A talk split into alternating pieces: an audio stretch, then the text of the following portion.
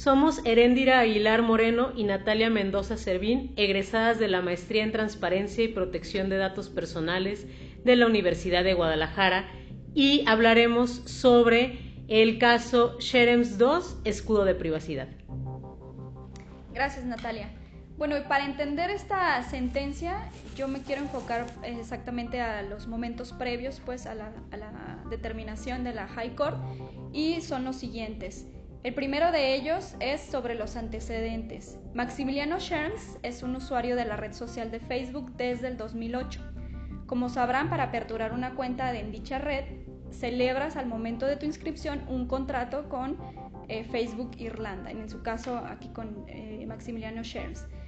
Y bueno, hay que saber que los datos personales de Facebook que residen en este caso en la Unión Europea se transfieren en su totalidad o parcialmente a los servidores pertenecientes a Facebook Inc., situado este último en el territorio de Estados Unidos, donde son objeto de tratamiento. Ante esta circunstancia, en el 2013, el señor Sherms presentó ante el, comisionario una reclamación en la que solicitaba se prohibiesen precisamente la transferencia de datos de Facebook Irlanda a los Estados Unidos, alegando que en primer lugar, el derecho y las prácticas de los Estados Unidos no garantizaban una protección suficiente a los datos personales conservados en su territorio frente a las actividades de vigilancia llevadas a cabo en dicho país por las autoridades públicas.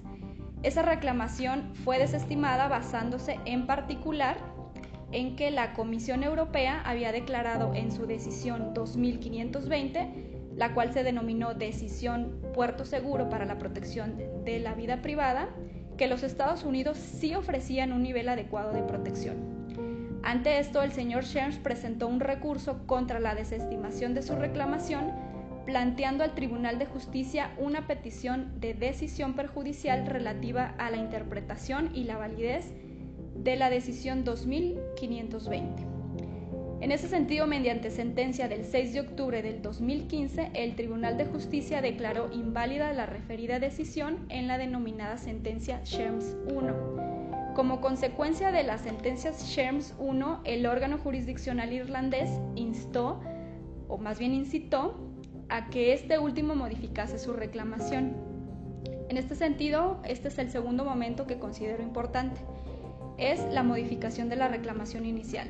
El señor Shems, en este caso, ahora alega en particular que el derecho estadounidense obliga a Facebook Inc. a poner los datos personales que le transfieren a disposición de las autoridades estadounidenses, como es la NSA y el FBI. Esgrimió que al utilizarse esos datos en el marco de diferentes programas de vigilancia de una manera incompatible con los artículos 7, 8 y 47 de la Carta de Derechos Fundamentales de la Unión Europea, y sobre todo sobre la base de la cláusula tipo de protección recogida en el anexo de la decisión 2010-87, por lo que solicita al comisario eh, que prohibiese o suspendiese la transferencia de sus datos personales a Facebook Inc. Entonces, como punto final, al considerar que en esas circunstancias la reclamación modificada del señor Shens planteaba la cuestión de validez de la decisión 2010-87, el 31 de mayo del 2016, el comisionario, el comisionario eh, inició un procedimiento ante la High Court o al Tribunal Superior, apoyándose precisamente en la jurisprudencia resultante de la sentencia Sherms 1.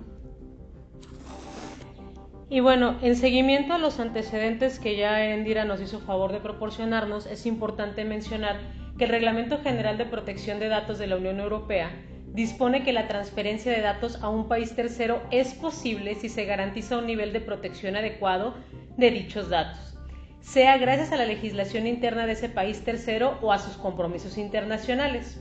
Pero a falta de ellos podrán transferirse los datos si el país tercero crea garantías adecuadas para los datos, mismos que pueden traducirse en cláusulas tipo de protección. En ese sentido, el Tribunal de Justicia de la Unión Europea analizó el controvertido escudo de privacidad el 16 de julio de 2020, mejor conocida como sentencia Sherems II, concluyendo en resumen lo siguiente. Primero, las bases de las cláusulas tipo deben garantizar un nivel de protección sustancial y equivalente al garantizado dentro de la Unión Europea. Caso contrario, las autoridades europeas deberán suspender o prohibir una transferencia a un país tercero cuando éste no respete la cláusula o no pueda respetarla. Punto 2. No existen elementos que afecten la validez de las cláusulas tipo para la transferencia de datos, pero ello depende de que las mismas puedan cumplirse y garanticen la protección exigida por el derecho de la Unión Europea. Y finalmente, el escudo de privacidad, al igual que el puerto seguro, es considerado inválido porque la normativa interna de los Estados Unidos es limitada y no es equivalente a la de la Unión Europea. Además, no se cumple con el principio de proporcionalidad, ya que los programas de vigilancia de Estados Unidos no se limitan a lo estrictamente necesario. Por otra parte, no confiere a las personas derechos exigibles a las autoridades estadounidenses ante los tribunales, pues aunque el escudo de privacidad previó un defensor del pueblo, no se puede garantizar su independencia ni imparcialidad. Tampoco genera decisiones vinculantes al respecto del Servicio de Inteligencia estadounidense. Para más información los invitamos a leer esta interesante resolución.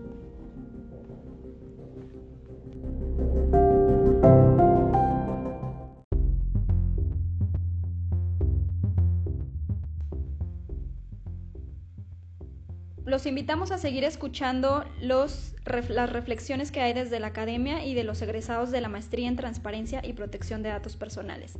No se lo pierdan. Gracias.